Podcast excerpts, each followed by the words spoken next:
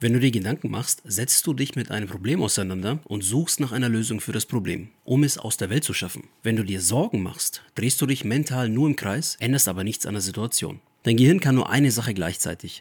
Das heißt, du musst dich jetzt dafür entscheiden, machst du dir in Zukunft eher Sorgen oder willst du dir Gedanken machen? Susan aus der Community hat sich offensichtlich viele Gedanken gemacht. Und das merkt man nicht nur an den sehr langen Kommentaren, die sie schreibt, sondern auch inhaltlich. Sie ernährt sich seit ihrer Diagnose beim Rheumatologen zucker- und glutenfrei, nimmt Kurkuma-Kapseln, Omega-3, MSM und D3, also die volle Palette. Nach sechs Wochen der Schmerzfreiheit kam wieder ein Schub. Und das kenne ich persönlich nur zu gut. Das war bei mir damals nicht anders. Kaltes Wetter alleine kann auch zu Schmerzen in den Gelenken führen. Und das aber auch bei Personen, die kein Rheuma haben. Das aber nur so nebenbei. Solltest du jetzt aber doch Arthritis oder eine andere Form von Rheuma haben, gehören Schübe einfach dazu. Selbst wenn du die Schulmedizin verteufelst, was ich teilweise voll nachvollziehen kann, gibt es Fälle, in denen Schulmedizin hilft, degenerative Prozesse zu unterbinden. Den einzigen Schaden, den ich bislang getragen habe vor meiner Arthritis, ist eine verformte Wurstzehe, sonst nichts. Hätte man bei mir die Arthritis nur ein paar Monate früher erkannt, wäre mir die Verformung vielleicht auch erspart geblieben. Ich will aber nicht jammern, sondern anerkennen, dass Schulmedizin in diesem Fall geholfen hat. Und das sage ich als jemand, der vielen Ärzten begegnet ist und überwiegend negative Erfahrungen gemacht hat mit Rheumatologen. Kommen wir aber zurück zu Susana. Sie schreibt in ihrem Kommentar, dass sie noch ganz am Anfang ist. Oder besser gesagt war. Denn ungefähr zwei Monate später berichtet sie davon, dass einer ihrer Entzündungswerte um 50 Prozent gesunken ist. Und das unter anderem auch durch eine konsequente Umstellung der Ernährung. An der Stelle, liebe Susana, nochmal Glückwunsch von mir und ich hoffe, dir geht's nach wie vor gut. Ja, da wird die Makrele und der Brokkoli mit Sicherheit eine große Rolle gespielt haben, so wie sie berichtet aus ihrer Umstellung. Zusätzlich empfiehlt Susana aber auch noch das Kochbuch der NDR Ernährungsdocs sowie Kochbücher von Ella Woodwards, falls du an einer veganen Ernährung interessiert bist. Ich persönlich kenne die Bücher nicht, deswegen kann ich dir dazu leider nichts sagen. Es ist vielleicht aber ein Versuch wert, wenn du sagst, du möchtest es ausprobieren. Ich denke, dass ihr Erfolg aber auch durch die zehnwöchige Dokumentation in Tabellenform zustande gekommen ist. Denn gleich nach der Diagnose beim Arzt fing Susana an, täglich Einträge zu schreiben. Sie hat neben ihrem täglichen Befinden auch Nahrungsmittel, ihre psychische Verfassung, Schmerzen, Medikamente und Nahrungsergänzungsmittel erfasst. Ja, die Mühe, die Susana sich gemacht hat, wollte sie mit ihrem Arzt natürlich teilen und da ihr Rheumatologe fürsorglich und respektvoll im Umgang mit anderen Menschen ist, hat dieser sich die Tabelle natürlich nicht angeschaut und das Ganze auch noch belächelt. Natürlich kann man nicht erwarten, dass der Arzt diese Tabelle aufs genaueste begutachtet und eine Meinung dazu abgeben soll. Eine kleine Geste der Anerkennung wäre aus meiner Sicht dennoch angebracht, denn Eigenverantwortung durch den Patienten ist ein Indiz für eine mögliche gute Beziehung zwischen Arzt und dem Kunden.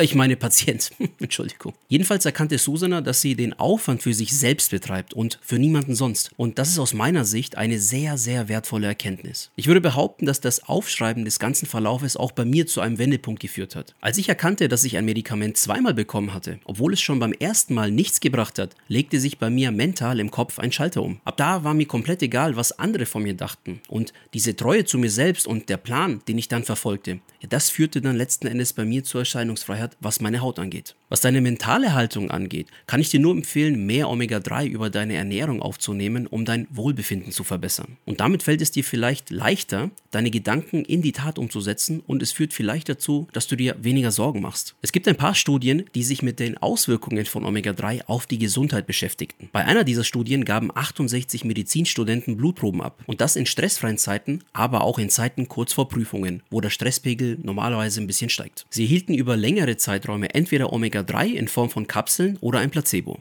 Die Placebo-Kapseln, die setzen sich zusammen aus Fettsäuren, die in der typischen Ernährung in den USA vorkommen.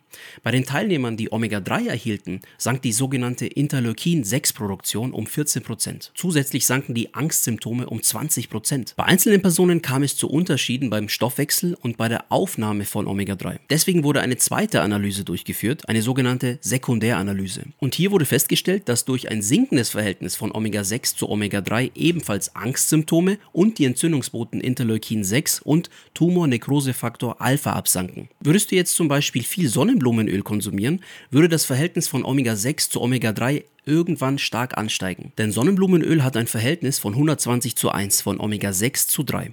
Und das ist absolut nicht ausgewogen. Deswegen ist Omega-6 aber nicht per se schlecht. Es ist sogar in gewissen Mengen wichtig für den Hormonhaushalt und es kommt aber trotzdem da auf das Verhältnis an. Die Daten dieser Studie deuten darauf hin, dass die Einnahme von Omega-3 Entzündungen sowie Angstzustände reduzieren kann. Somit schließt sich bei mir persönlich der Kreis zum Thema Sorgen machen.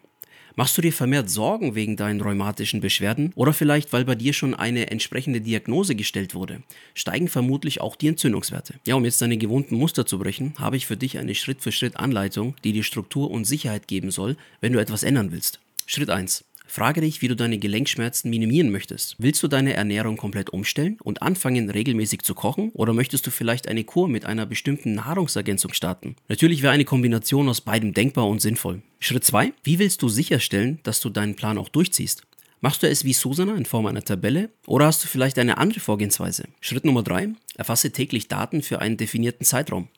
Ob du es jetzt 10 Wochen lang machst oder vielleicht nur 6, ist nicht so wichtig. Es sollten aber mindestens 4 Wochen sein.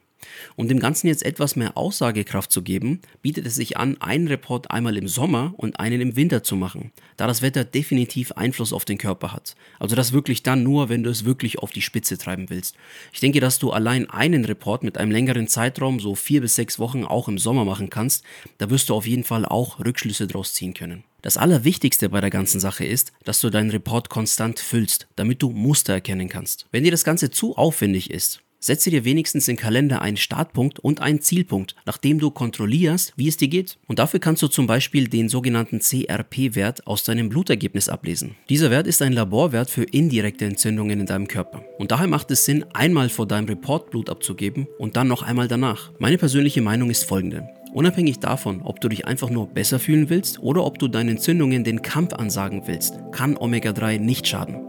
Natürlich macht auch hier die Menge das Gift, aber grundsätzlich ist Omega-3 immer sinnvoll bei einer anti-entzündlichen Ernährungsform. In dem Sinne würde ich sagen, bis zum nächsten Mal. Ciao.